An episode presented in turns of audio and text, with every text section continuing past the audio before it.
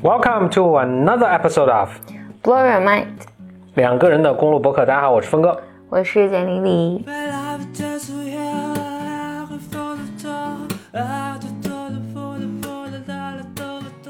今天是不是非常激动的一期？对，今天我要呃践行我的诺言。嗯，就简历里万众瞩目期待的简历里的女性主义的女性系列系列要开始了。但是在那开始之前，我还有些 housekeeping 的一些事情要简单的跟大家说一下哈。一是欢迎大家持续给我们来信，我们 BYM 这个 Bimers 的这个邮箱呢，就是 BYM Club BYM C L U B BYM Club 一个词 at outlook 点 com，欢迎大家持续来信。嗯，还有呢，就是我们这个 BOM 的群还在一个持续增长中啊，现在已经到第七群了。哦，真的啊、嗯我都不知道。但是呢，我在想第七群可能是短期内我们的最后一个群哦、r e a l l y 啊，就现在群太太多了。因为我们没有听众了。没有，就是我想七群满了之后，就暂时不开新的群了。不开新的群意味着大家就没法就不再报名接收呃入群的这个邀请这个过程了。就是，但如果你想入群呢，还是一个方法，或者短期内唯一的一个方法就是，请已经在群的 Bimers 拉你入到现在已经存在的一到七群中的某一个。OK，、OK，就是我们现在有的群会越长越胖，现在对，但是暂时不开新的群了。OK，、嗯嗯，以后不。虽然我并不知道为什么，我也没有问过为什么。不排除以后会开啊，但是，呃，我然后两个简单的观众的来信啊，一位呢听众的来信，一位听众给我们写到说，特别期待我们以前的更新，说以前期待我们 BOM 的更新，就像每月盼薪水。发薪水的那一天一样，我觉得言下之意就是我们以前更新特别慢，一月一月更新一次。呃，但我们现在更新频率频率高了，我们今年的一个 flag 是每周一更，每周更嗯新一次。So far 呢，我们都不仅仅是达到，还都可以超过啊。嗯 Yeah，还有一位 BOM 群的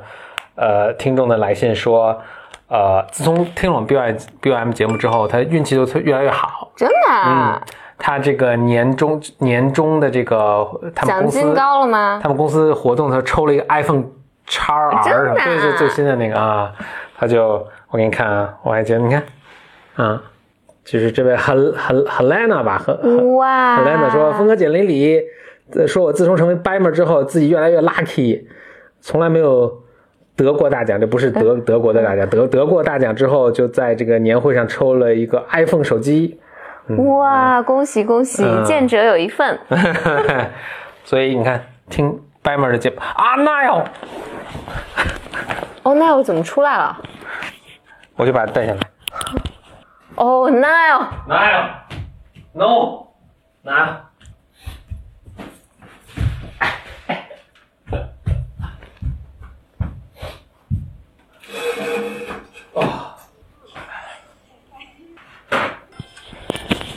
不过回来继续开始。好好，那么 housekeeping 的工作完成，那请简玲迪开始讲，呃，我们的这个女女性的这个系列的续开篇啊，嗯。就是我先讲讲背景啊，背景应该就是我前一段时间，我已经忘了为什么，反正总是我立了一个 flag，说我要讲一个女性系列。对，还经小柱柱的提醒啊，就是我们一位小观众的提醒。对，嗯嗯然后呢，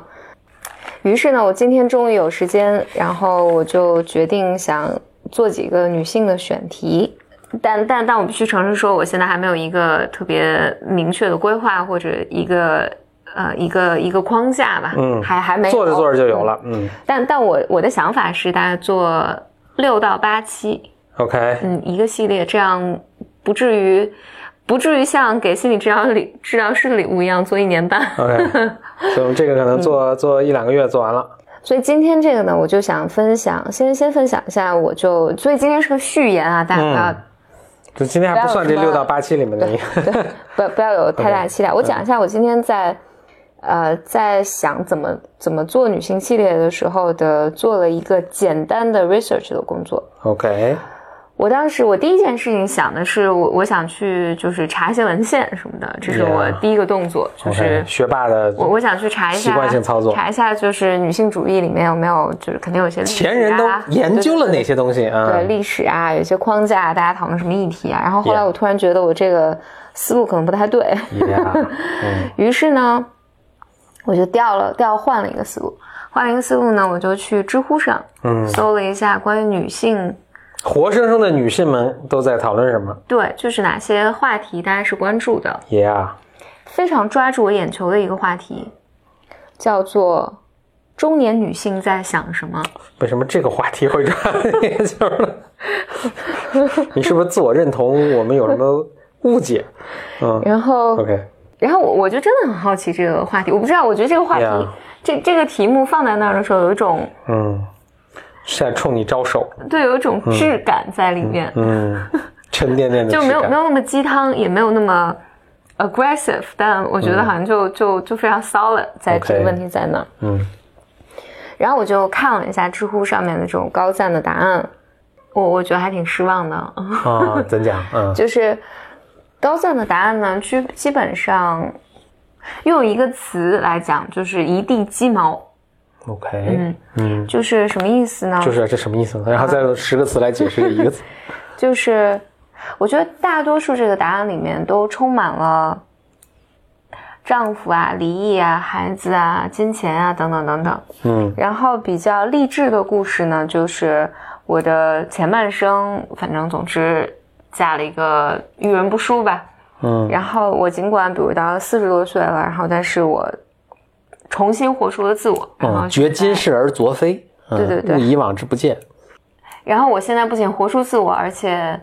嗯还有其他人在追求我。Yeah，我我看的很不舒服的一点是，比如说他说什么人在追求我呢？比如说我举例，二十多岁的特别个子高的小伙，啊，小鲜肉在追求我，对对对，嗯。或者是或者是谁家反正怎么家世显赫，什么追上富富二代啊是、啊。是什么什么什么什么人，嗯富恩代在追求我，嗯反正总之吧，我看下来这种感觉就很像是，我不知道在读故故事会或者什么的，嗯但但整体来讲，我我自己一个感觉，所以所以我我没有别的词能形容，我就觉得像一地鸡毛，嗯。嗯。其实“一地鸡毛”这个成语我也一直不知道该怎么用。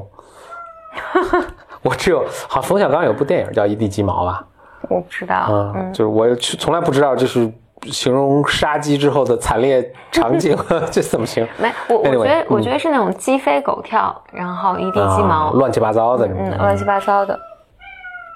嗯，背景音是 Nile，呃，Nile 在表示赞同我们的观点，我就不猜，嗯。嗯，，OK，那就谢谢收听。我确实没什么可讲的，嗯，我倒想细究，那比如说为什么失望呢？那听起来是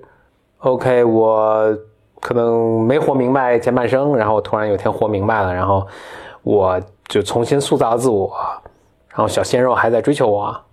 就 What's wrong with that？我可能对于这种你活出了自我，但是要用要用鲜肉来表现我对或者嗯嗯，回到了之前那个语境之下来定义自己，就这个这个给我的感觉就更像是个鸡汤，嗯。而不是我不知道他是不是真的活出自我了，嗯。或者我我我真的需要，对，反正反正看起来像像一个故事会，嗯，这个我感觉。然后另外一个我觉得有点失望的地方在于，看你对知乎的大眼还眼挺高的，大眼扫过去就全是婚姻不幸，然后我勇敢的冲出了婚姻，OK，嗯，或者我反正里面你大眼看过去都是离离婚啊，呃，孩子啊，嗯就是等等等等。嗯，Is that it？对，就就觉得好像说中年女性在想什么，然后，于是好像这个这个波浪或者就是渴望的那，我是说渴望是八十年代脍脍炙人口的一一个一个电视剧，对对，我本来想说情景，因为不有有种说叫情景喜剧嘛，我觉得他那个可以称为情景悲剧，就是 还是个情景剧，但都是悲剧。嗯，就就渴望里的那故事，反正不断的在重演，就从八十年代演到现在，或者从更更早以前演到现在，就是大家现在在那个时候在什么电视上看的和现在在知乎上讨论的都是同样的一个东西。嗯，好像中中年中年女性，这是我们对中年女性的生活的一个刻板的印象。对，嗯以及我看到知乎上还有一些话题是，比如说那些三十岁还是三十五岁，我忘了具体的题目了，就还没嫁出去的女性都活得怎么样？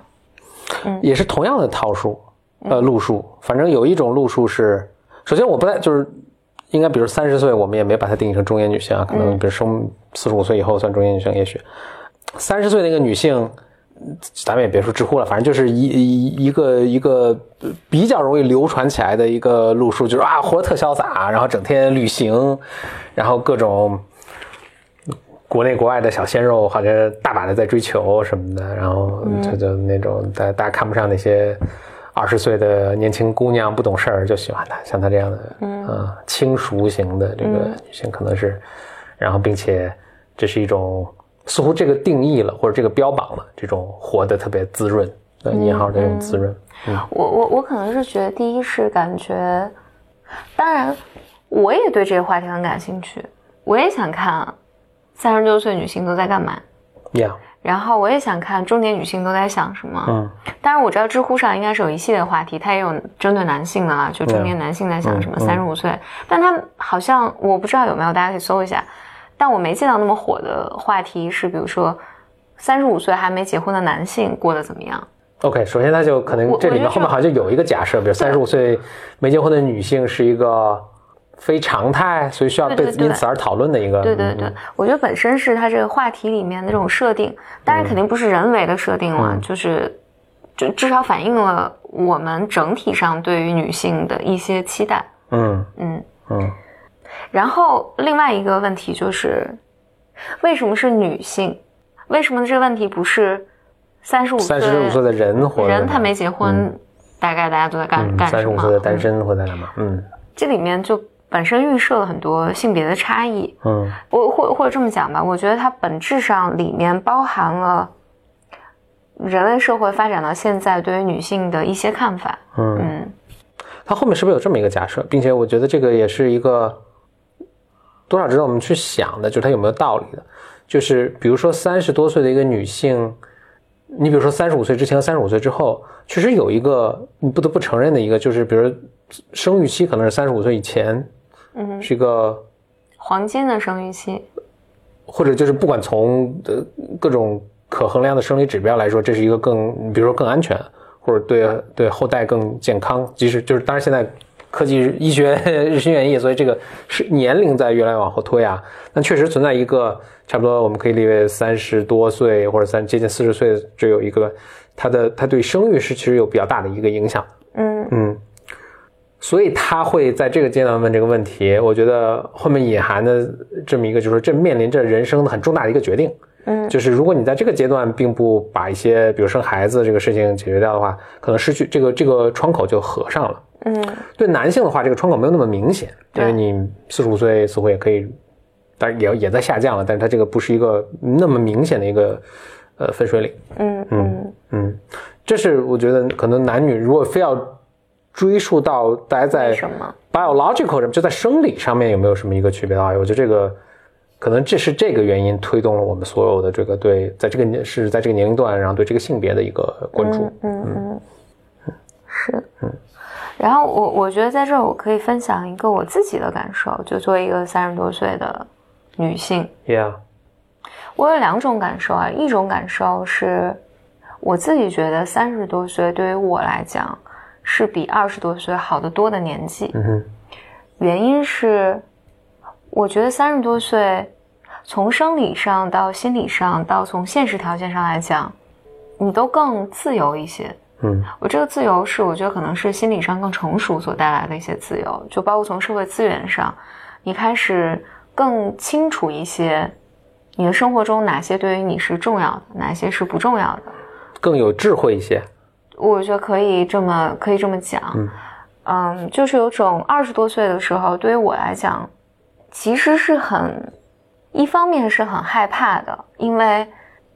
第一就是社会预期，就是我觉得对男性、女性可能都是一样的，但是对于女性可能就更甚一些，就是社会预期是你二十多岁的时候，把你所有的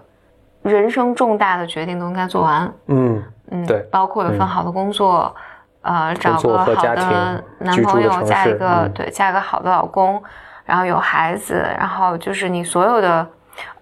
人生大事都应该在这个阶段完成，以及，但是你的从你的心理发展水平到你的社会资源都不够，然后所以我觉得二十多岁特别容易生活在一个特别惶恐的一个状态里面，就生怕自己错过了什么，嗯。或者生怕这个东西你并不知道这些东西对于你重不重要，比如交这样的朋友重不重要，然后今天这个 party 不去，你会不会错失什么？你这描述的非常像高中和大学时候的生活。你就我在听这描述，我就想到，我觉得是大学的，就二二可能二十刚出头的那种。对，嗯。然后，嗯但但我觉得，因为我我的大学是在国内读的嘛，嗯，就是你读大学的时候也更年轻。对，但我自己觉得，就国内的大学环境，本身我觉得西方人在十几岁的时候是比我们的十几岁更成熟，更成熟嗯是很有可能。我觉得我们二十多岁在经历的是西方人十几岁经历的生活，我觉得这个是，嗯，对，呃，这个是 make sense 的。然后我我我觉得二十多岁的时候就是很着急，你又想，你又想积累一些东西，你又不知道该积累什么，你还要做你人生比较重要的选择，嗯哼，然后外面对你的声音有就是又很多，就是无论家庭的声音、社会的声音，反正总之啊，我是觉得二十多岁是人比较，其实比较痛苦的，呀，就比较孤立无援的一段时候时候。我是觉得三十多岁，比如说我现在，我就觉得，如果我现在是个单身的话，我会比二十多岁的时候从容很多。从容很多，嗯以及你跟什么样的什么样人什么样的人去约会，呃，选择什么样的对象，哪些事情你是坚决的说不的。嗯我觉得现在就比以前，比二十多岁的时候肯定好很多，我自己的感觉。当然，三十多岁的时候，我觉得就是我一方面是觉得从容很多，然后心理上安定很多，然后也更好像更更有方向啊，等等等。所以如果你在收听的时候，你现在是一位女生，有二十多岁的话，就不要着急，到三十多岁之后就 get 就会变得更好啊嗯，gets better。然后，呃，我我当然就这个话，我记得前一段时间我正好跟一个七零后在聊的时候，他说等你到四十岁，感觉会更好。更好啊，五十岁会更好。我我看了一个呃调研，但是它并不是那个，并没有分男女啊，嗯。就是说，可能是美国他们做的，说人就这些人什么时候 feel 最好，而不是五十岁就是七十岁，反正是一个很很大的年龄，就在那个时候，好像大概五十岁的时候，就是孩子也走了嘛，对，然后你也工作可能反正就这样了，也没什么更大的压力，然后开始去，但是其实身体的状态，因为现在医疗条件很好，以前老年过半百老人，现在五十岁怎么听起来非常年轻嘛，对，所以就是你身体状态其实也还挺好的，想旅行，想玩各种体育，什么户外什么都可以玩，所以五十岁的时候那是这个呃开心指数是最高的。嗯嗯，我觉得还挺有道理的。其实你想，中国以前也有这种说法嘛，四十知天命，五十而五十五十知天命，50四十不惑，五十知天命。三十二、四十不惑、五十，对对对对啊，就知天命，就是那种更更高的状态。对嗯我我记得前段，因为我现在不记得这个具体的情况了，但我记得跟一个年纪很大的老师在合作的时候，我那天就在想，就我要是他，我也很自在，我想做做，不想做不做。就我这个年纪了，就是跟我现在比如三十三十出头开始去做一件事情的时候，那个谨慎啊、惶恐啊、就不安，然后担心这个做不好。我觉得我就是你到那个年纪，比如七八十岁的时候，Who cares？嗯，嗯，我爱做不做，我高兴高兴做，不高兴不做。没有，Anyway，我是觉得随着年纪增大，按道理来讲，我觉得是，其实你是越来越开心的。嗯嗯，这个呢，我就想想说，比如我从小接受的教育里面，不是有意的教育教育，但是比如说我姥姥就会跟我讲，在我十几岁的时候，她就会讲说，现在是你最好的年纪。嗯二十出头的时候说，这是现在是你最好的年纪，你慢慢年纪就会越来越大了。就是这个东西，我觉得它好像就在文化里面，你不是从你姥姥那儿听到，就从你奶奶那儿听到，或者从你的领导那儿听到，或者你从你身边的什么莫名其妙的阿姨那儿听到。男性反正我很少有男性长辈会这么跟我讲。我在大学的时候，有一次我们在聊天儿还是什么，是我一同学还是什么，他说啊，现在这这英文反正也经常这么说，the best time of my life，我一想，我靠，别啊，这我们后面还有这这好小一百年呢，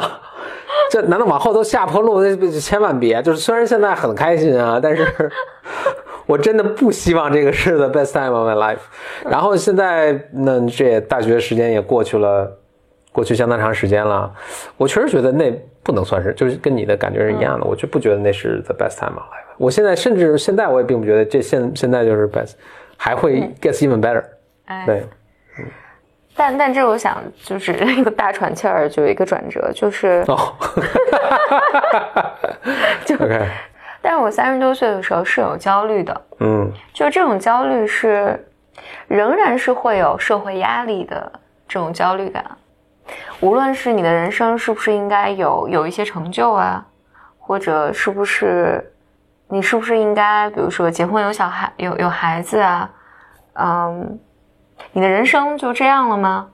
或者未来要做些什么？有没有？就我觉得你你刚才说的那个，就是男性是多少是你四十岁、五十岁、六十岁，你还可以干一些你可以干的事情，但女性可能就比如你最最好所谓最好的生育年纪啊，或者最安全的生育年纪，可能就在这几年。那我有没有，比如说我有没有 ready 去做这个事儿？，Well I，嗯，首先括号一下啊，就是插一句啊，就是这是为什么我们觉我觉得咱们这个节目特别好就，是因为就是有男有女，对对对，有一个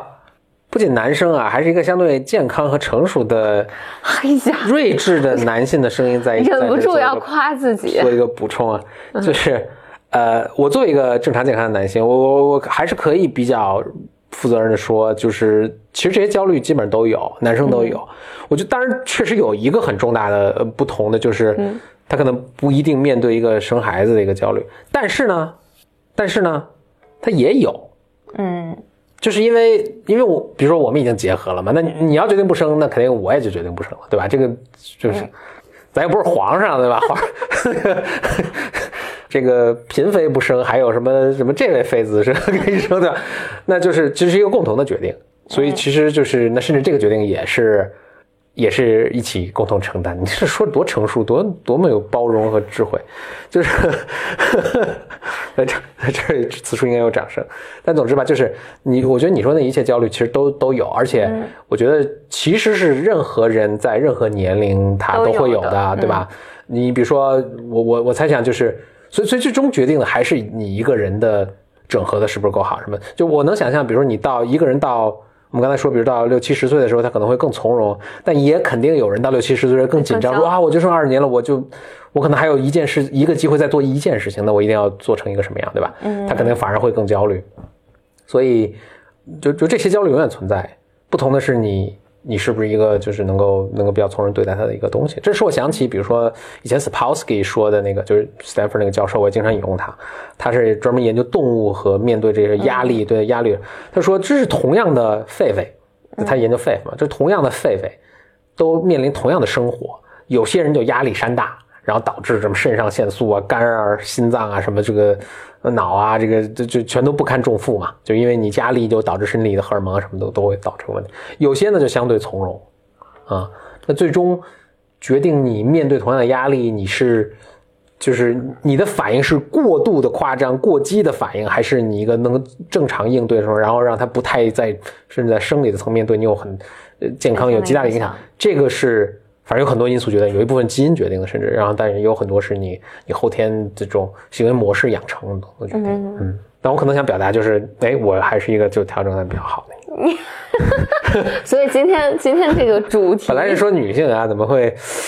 呃就转到这个嗯，anyway，就是今天的主题是夸你。嗯。呃，我 I'll try not to let that happen again，但是就是我觉得。很大的一个 target 嘛，然后又确实确实挺好的，也忍不住要要说两句。那回到继续咱们说女性的这个这个，嗯，对我我想补充一个，我想补充一个就是，这个和女性其实关系不是很大，就回到就年龄年龄焦虑这件事情上。我记得是前两年我有一次，反正去国外开会吧，就跟一个老师聊天，然后那个老师大人正在壮年，五十多岁，嗯。然后我们就聊起来说中国，中国的就是比如我父母这辈多大年纪退休什么的，嗯。然后因为我我们的父母差不多都是五六十岁，就是从原始的单位就正常退休嘛。嗯然后他特别震惊，，Yeah，他说：“天哪！他说五十岁，五十多岁，他说是我状态最好的时候，就是我也有人生经验，然后我也有体力，然后我也各方面比较成熟。这时候你让我退休了，我去干嘛？嗯嗯，他他是觉得这个生活就是怎怎么可能？，Yeah，嗯，然后我我因为我觉得我从小的时候，就是我生活的这个环境里面就是相对保守嘛，嗯大家就会说你十几岁是你最好的年纪，二十出头是你最好的年纪，然后你后面就慢慢要走下坡路了。嗯感觉你到五十岁，就好像我从小小的时候我的那个感觉是，哦，人如果到五十岁，就是都是爷爷奶奶，然后都年过半百的老人嘛，对对，年过半百老人就黄土埋在脖子上了，嗯就是啥也干不了了，就这种感觉。我觉得我是一直到就最近几年，我才修正我这种感受，就是我觉得哇，五十五十岁很年轻啊，五十多岁很年轻，六十岁很年轻，你是可以做很多很多事情的。这个，嗯我我觉得公平的来说，这可能也就是咱们这一代人发生的变化。就是嗯美国，就你你碰见那位是是美国老师嘛？就是美国，他反正嗯发达国家嘛，所以它医疗条件在在那个时候是，更好，反正可能比如说在相当长一段时间是领先一代人的时候。所以其实我印象特别深，是我的我在美国读书的时候，反正有一位校友，这校友当时是六十多岁，现在可能七十多了。我就有一年暑假去看望他，他就跟我说，他说，他说我小时候有一个很深刻的印象，就是他的爷爷，那你想那是一一一战前出生的人，可能是，就他的爷爷在他是小孩小时候，所以他爷爷可能就就五十多岁的时候，走他们家那个坡儿上那个坡儿就就走一步三喘，然后抱怨说这个坡儿太陡了。然后他说我现在都六十多了，我现在再回去走那个坡儿的时候非常轻松。嗯所以我才意识到，他就跟我说，他他说我现在意识到，就我们现在的医疗条件和我们人的寿命和我们人的这个在年老年年长的时候的健康状况，比起我我爷爷那代人好了很多。所以你像他爷爷的那代人，肯定也是觉得五十多岁可能就黄土埋半截子就就差不多了。所以你看，像我们的成语也都是也是像这种，但是等到他这一代的时候。所以他比你的那个这个老老师更岁数是可能更大一点，但是他们就这个不观念就掰过来了，就觉得六七十岁是非常年轻的。实际上他工作到七十多岁还在还在就是，但是其实非非常重要的一个工作啊，还 run 一个一个那个一个非盈利机构啊等等，就是非常活跃。所以咱们这代可能就是从咱们父辈或者咱们这一辈在重蹈这个重新走过这条路，就是也社会的发展嘛，我们觉得是可喜的现象，所以我们现在觉得开始觉得，哇，五十多岁其实是什么？我记得我小时候还有这么一本书，呃，叫《生命从四十七岁开始》，哦，是是通好像是 Tony Blair 的那个，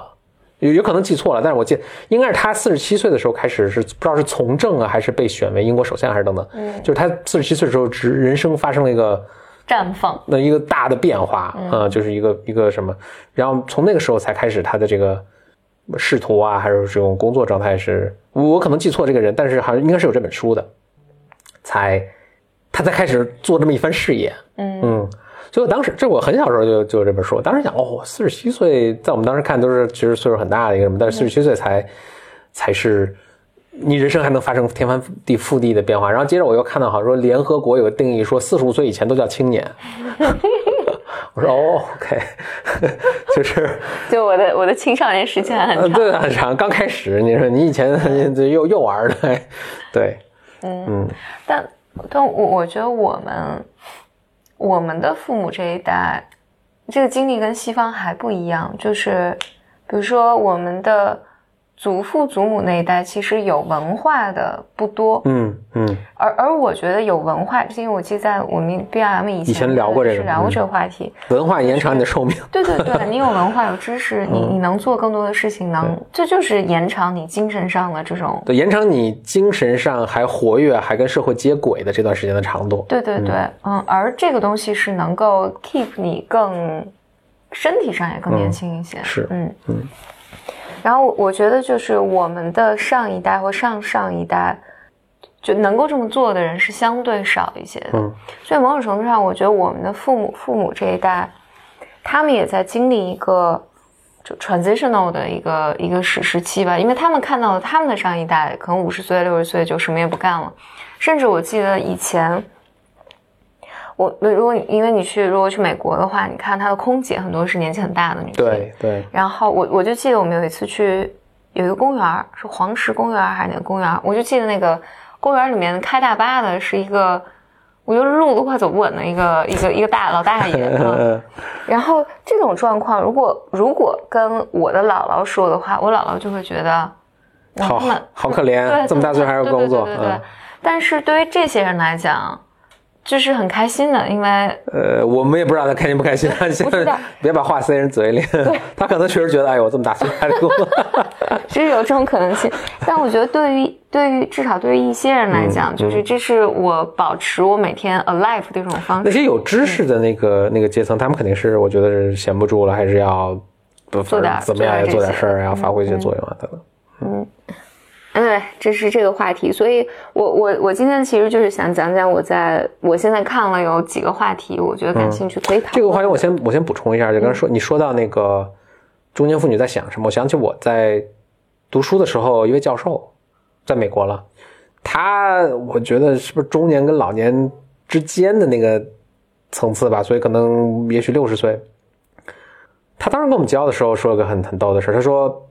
因为我们是商学院嘛，所以其实也肯定有女性的话题。女性尤其在商业环境中的一个呃这这个角色和期待，以及一些不公甚至不公平的待遇，其实在当时也都有有这个话题也有出现。他说说我我结婚的时候，他肯定是一看你就就是很明显教授嘛，而且他也是在在因为商学院的教授都是不是那些书书本里磨打出来，都是很多有实战经验的，因为这东西你没法通过书本来学习。呃，他就说，我当时跟我，我当时结婚，我跟我丈夫商量的时候，就我们决定要孩子，然后我们要孩子的时候，我们就决定这么做，就是孩子我们得养十八年、二十年，对吧？他说 OK，头十年，老公你去工作，那孩子很小，可能更需要母亲，对吧？所以这十年我来养这个孩子，把他抚养到，但养到第十年的时候，我们角色调换一下，我去工作，你在家培养着孩子，把他养到上大学走人，嗯，所以。当我遇到她在教书的时候，这就就是已经是第二个十年了，所以她老公在家带孩子。啊，然后她就她出来就教书，呃，就那就是 Stanford 很好的学校嘛，然后她也可能在外面有这种给别人做咨询的，就是接一些活儿啊什么，就是可能在某些董事会上坐着呀什么等等，所以她就很活跃，但是老公就在家这个陪孩子。陪孩子，但是老她老公可能这种工作也是属于这种比较职业比较灵活，可以自由职业，所以他这个以不用坐班啊等等。Well，这也是一种中年女性的一种态度。当然，我并不说这一定具有普世意义。就当然很明显，她是一个非常能干，就是不管在什么社会中都是非常顶尖的那么一群。Anytime 出来，她都是有工作的。对，所以她也可能也没有时间去知乎上答问题。但是，但 OK，这也是一种一种态度。嗯，这个是当时，因为我们当时说到另一个话题是什么叫独立女性啊什么的，啊，但是我们也在讨论说这个。为什么独立就独立，跟女就是是个独立的人就完了。就是女性的独立跟男性独立一定有什么区别吗？好像想不出有什么区别。所以这个是，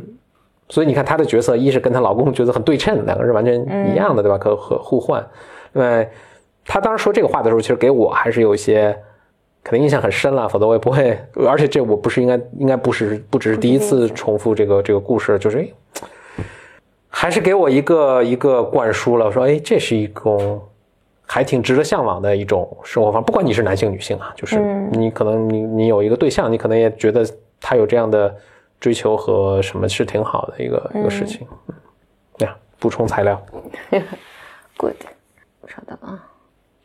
简历在看自己的小本本。对，因为我我要简历里因为没有一个小本本，所以就记在手机上，所以看起来就非常麻烦。对，就是现在也也认不开自己的脸啊，等等。哎呀，所以你看科技。科技 technology fail us，就是这个。你看我小本本，你看，大家可以听到，对啊，多么方便。嗯，好的。然后呢，我我我还看到其实一个话题，就是女性下面一个非常高关注的话题，叫如何延缓衰老。啊嗯，OK，这个当然我们不是这一期要谈啦，嗯。然后我也不知道在女性系列中我们会不会谈到它，我就抛出它来。嗯。还看到一个话题叫“胸大的烦恼，OK，可能是有有一些女性的烦恼了。”。对，嗯。其实“胸大的烦恼”里面，我没有我没有真的看里面的就是具体大家的答案了，但我觉得里面会有一些，其实跟女性的形体、形体焦虑啊、嗯等等是有很大关系。无论你对，你会发现女女生其实无论胸大还是胸小，嗯，都烦恼。反正都烦恼。嗯，嗯，如果是男性有对应的问题，我想会不会比如说秃顶的烦恼，哦，有可能是吧？有可能是的，嗯，对，还有一个话题我也觉得是挺有意思的，就是，啊、但但我我记录这儿可能跟原始的话题不一样了，就是我记录的是女性要不要成为一个出色的，就如何成为一个出色的女性，OK，嗯就这个也是跟刚才我一样的这个嗯困惑，，就出色的女性跟出色的出色的人有什么区别？对，但是我后来我后来是这么想的，就是这种，比如说去，我我也在想，女性为什么要去听这种课，什么课？就是成为出色的女性的课。对对对 why？然后后来，但我后来想，对应的就成功学很多男性去听，你啊，嗯，然后看起来像成功学，好像你看他那种表达方式和内容，似乎就是 target 男性的比较多的。所以所以某种程度上，你说的这种女德或者男德，嗯可能成功学就是有男德教育，就是男人就是要有钱，有社会有社会地位，你要有有权利有 power，然嗯后我教你怎么获得这些。不不不过这个话题你说到这儿，立刻让我想，当然我第一反应也是，OK，出色女性跟出色男性或者跟一个出出色的普通人有什么区别？嗯这有点像问起来，有点像一个作为一个我想成为一个出色的上海人。就是对对这跟这个出色的北京人有什么区别吗？对吧？就是你，或者我想成为一个出色的一米六的人，对，就是就是就是我 OK，我我现在我我知道我一米六，然后我有一个出色的计划。哎，哪天我一去量，发现我以前量错，我其实一米六五。OK，我的整个计划要变了，就非常 arbitrary 的一个一个一个一个分割。但是我第二想到的是，我引用钱钟书先生的一句话，钱钟书在钱钟书先生在《围城》里面曾经说到，说女性有自己的女性自然有女性的聪明伶俐。嗯如果你非要用一些，就什么说世俗或者是那些男性的标准去衡量他，就比如说学历都高不高啊，工作赚钱多不多啊这种东西啊，这就有有点好像呢，一拿了一支玫瑰花，你非要拿它去秤上面腰，说称一称，说这个有萝卜白菜的斤两，嗯。嗯，说说你不应该用这个标准去衡量。OK，当然他是钱钟书先生，OK，但钱钟书先生也是怎么就就是生活在那个时代，所以这个话就看你怎么听了啊。就我咱也大师咱也不好说，但是 OK，某种程度上这听起来是一种赞美，似乎是一种赞美。我觉得先生在说的时候可能也是一种赞美，就是女性各有各的好，对，或者或者面对女性可以提供一些更。就女性女性可以提供一些更更高级的呃，嗯可能没法说价值的一些更高级的呃呃呃好的东西人性的追求吧。嗯啊、你非要去拿他赚多少钱去衡量他，或者你在公司里爬到 C 叉 O 的什么 C 什么 O 的什么职位，这个还是其实挺庸俗的啊、我觉得这是一种一种理解啊，我也比较倾向于先先生就是是这个意思。但另一种意思是好像。因为玫瑰花，你也给带来一种好像就是弱不禁风啊，你要呵护啊，要被照顾啊，要被供养起来这种感觉。所以这种比喻是不是以我们现代的这种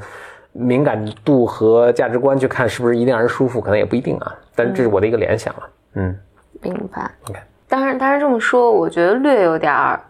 杠的意思，感觉就是你说我跟先生在杠不不，就是我我当当当我在说，那为什么不是一个出色的人，而要为什么不是一个出色的一米六七的人？对，为什么一定要说出色的女性？嗯但是我觉得背后它可能也反，就确实反映一种，比如女性在目前的这个社会里面仍然是很困难的，嗯就是困难在于。我我我觉得女性可能就是有很多很多的问题，我怎么平衡家庭和生活啊？嗯嗯，包括我我在想有一个是这个是我想在以后再讲的，就是比如说我自己开始创业之后，就是记者会经常来问的问题，嗯就是你作为一个女性创业者，有没有遇到什么困难啊？没有，呃，你老公支不支持你啊？你你在你在这种职场上你和投资人见面或者和其他创业者竞争的时候，你有没有遇到什么压力啊？等等等等。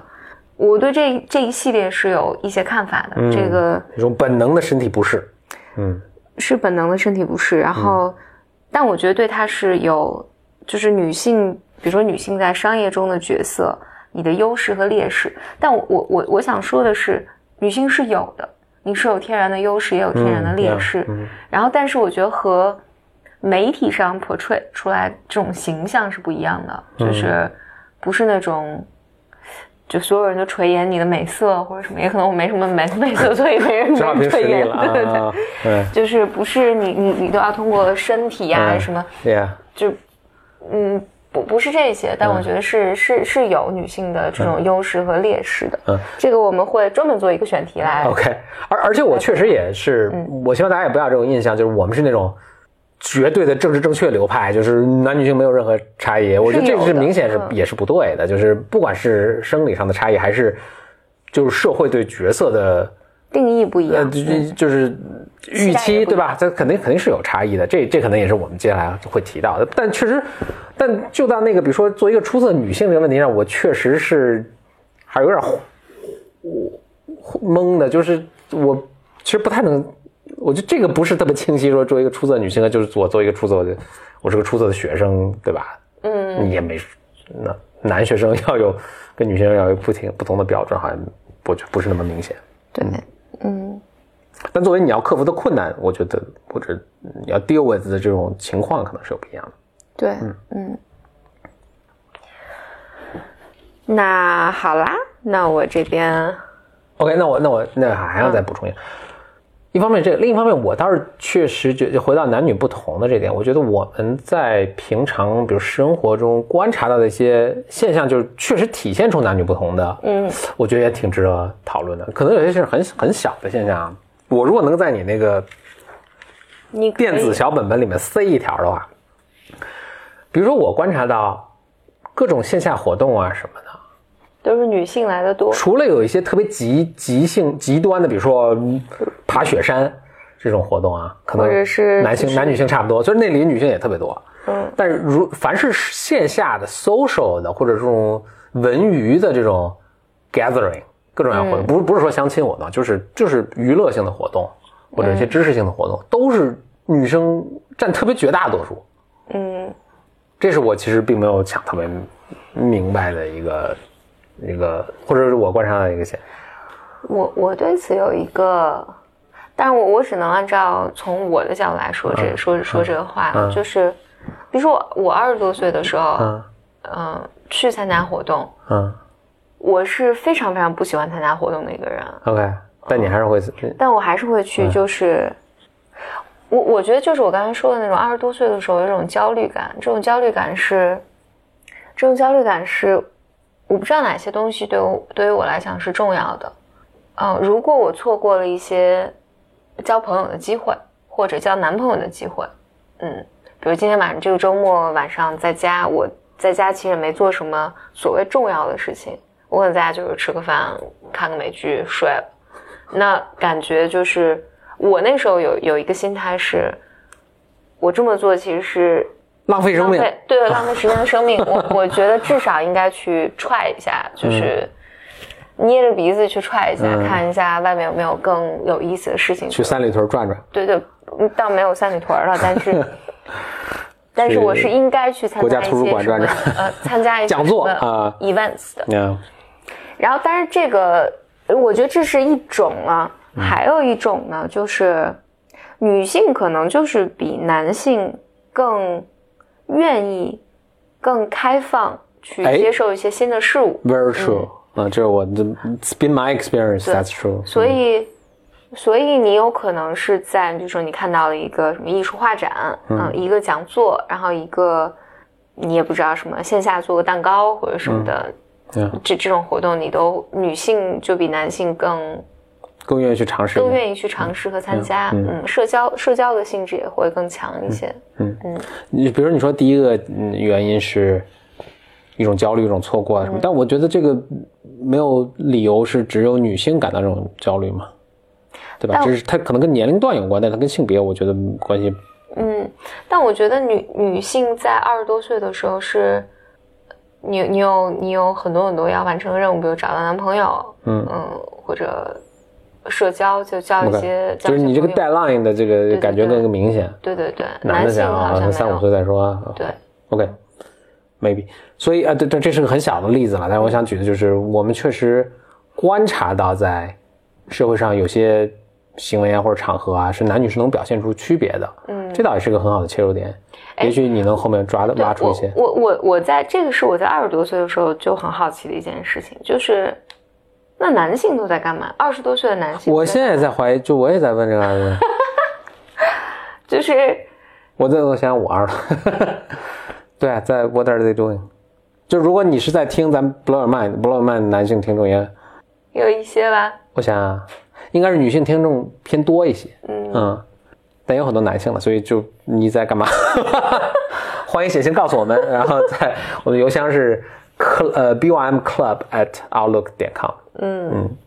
我想我二十多岁的时候全在工作，，really？因为啊，我每天下下班凌晨一点了，哦回去，睡觉了，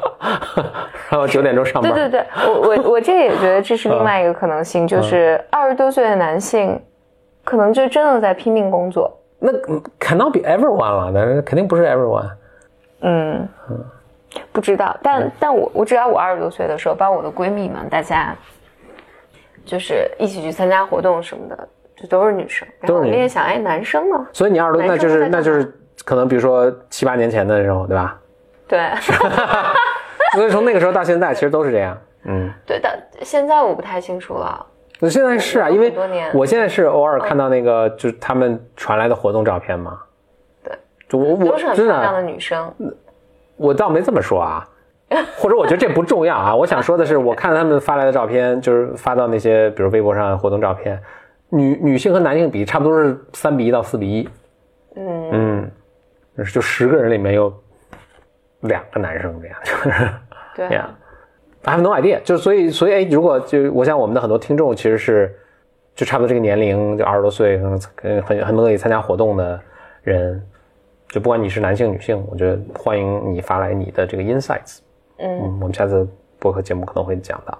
嗯，呃，反正这就是我突然想到的一个例子啊，也是最近微博上看到的照片，看到一些照片，我的印象比较深了。但是嗯我们其他的可能生活中，我随着我们这个系列的呃录制，我们可能还有新的观察，我们都会嗯，陆续跟大家讲一讲。嗯。嗯。当然这是一个非常发散的序。然后，但我我整体上奠定了基调，就是有一个成熟的男性的稳重的声音 在给简历里做铺垫。行。嗯，整整体上整体上我简历录不下去了。对。整体上我觉得会讲一讲，就是比如女女女性的职场的角色嗯嗯。会讲一讲女性的亲密关系。嗯。我虽然还没想好怎么讲，还有会讲一讲这种衰老啊、身材啊这种这种话题。，Yeah，但我整体上是觉得，或者或者整个这一系列的基调可能都奠定在女性本质上是个人，我们可能最终都放在一个人的框架下去讨论这些问题，嗯。以及我觉得年纪越大越开心，，Yeah，嗯，嗯这是差不多在这么一个基调上，我们来嗯讨论这些问题，然后也非常欢迎，就是如果呃咱们的听众就 Bimers 们，如果你们对于跟女性有关的一些话题或者一些看法，也非常希望你能提些提些问题给我们。嗯，然后这些问题呢可以到简历里的公众号后台留言，OK，就搜简历里就可以找到你吗？对对对找到简历里的公众号，然后你可以留言给我，就是你希望你遇到的困惑，或者嗯你想听的分享，或者话题，或者你有什么自己有什么想法，特别希望分享，都，Yeah，希望你能写给我，然后我能做成一个选题，争取凑够八集。啊，那就我觉得是完完全那这个，我觉得八集 hold 不住我，嗯。然后我我其实还特别想补充一下，就是我觉得我们这次就咱们来讨论这个特别好，因为简历其实经常啊，经常可能不是个不不准确，反正就你好几次其实是有参与到啊，不管是讲座还是什么，就是呃或者一些节目的录制是跟女性这个话题有关的。嗯我有时候陪同嘛，就观礼嘛，我其实经常跟那个什么他们的制片人什么，我说你们你们这，嗯，因为就我每次看到就是一个 panel，哦，四个女生上面坐着，但是可能不同年龄啊，高矮胖瘦啊，就是是有 diversity 的啊，是有 divers diversity，呃呃，什么结了婚的、没结婚的啊，从小姑娘到大妈都有。但是我说你们这，你们这么不行啊！你不能光女生自己玩，你得有一个男人的声音在里面，这才 这才是个三百六十度的一个什么。我说要不然你你看哪个不行，你拉下来让我让我上，呃，就从来没成功过嘛。合棚中有发言的机会。哎，对，所以所以我一直我一直觉得以前录的这些节目，它是有一个有有有一些偏食的，有是偏颇的，还是啊。所以这次呢，我们终于我们搭档在一起录一个更平衡的、更 balance 的一个节目，所以我觉得哎，还是能碰碰撞出特别好的一个。就从这从这里面也能听到一些男性视角。对对，嗯嗯，尤其你刚才说的那些话题，我觉得其实男性都是有有值得被听到的一些呃观点啊、看法啊、和想法对对对，嗯，所以很期待，嗯。OK，那那谢谢收听本期 Blow Your Mind 女性系列的序啊序，那么第零第零期的零期。续啊序，那下次是正式的第一期，嗯，OK，呃，有